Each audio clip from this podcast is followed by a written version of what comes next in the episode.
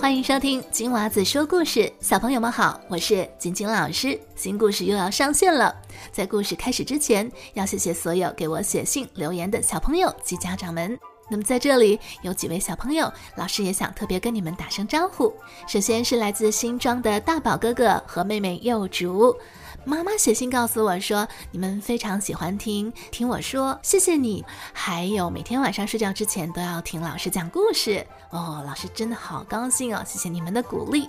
另外还有陈杰森，他跟我说每天都要听完故事之后才睡觉哦。啊，谢谢小朋友们，那么也非常感谢你们写信给我。如果想点播故事或者留言，可以去到我的网站 twinkle twinkle storytime dot com，或者去到脸。书写讯息给我，链接就在我们节目的叙述栏当中能够找到。那我等你写信给我哟。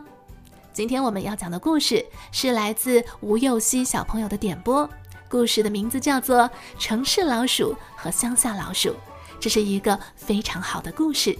事不宜迟，我们马上开始。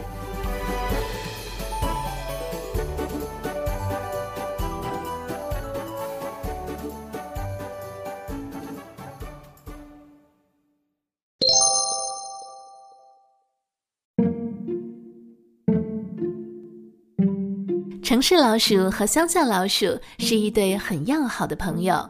有一天，乡下老鼠写信邀请城市老鼠到乡下来做客，并且享受无忧无虑的乡村生活。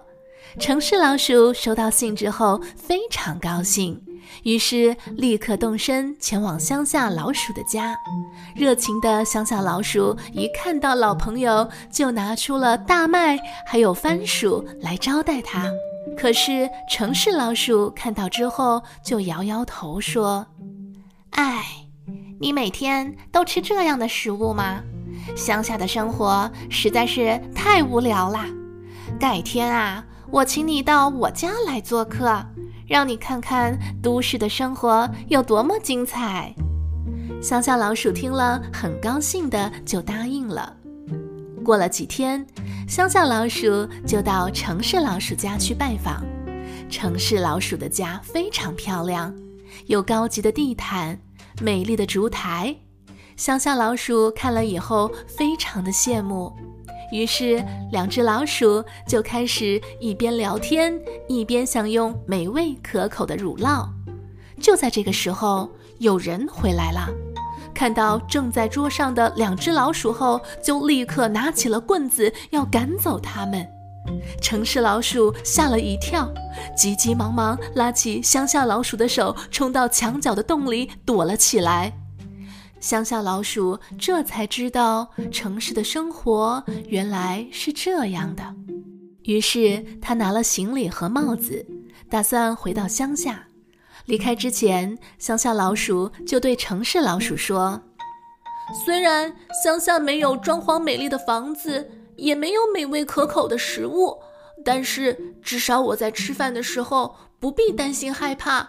与其每天都要这么紧张，我宁可回到我那简单的小房子里，每天过着快乐的生活。”小朋友，你们有时候是不是也会羡慕别人所拥有的东西呢？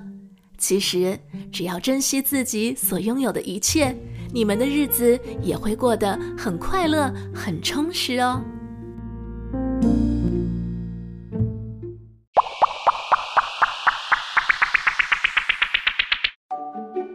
今天的故事就讲到这里。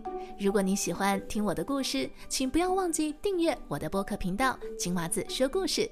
而想点播故事的小朋友们，可以去到我的网站 w w w twinkle twinkle storytime dot com 给我留言，也可以去到节目的脸书网页给我写讯息，网址就在节目的叙述栏当中。那我等你写信给我哟。下个故事见，拜拜。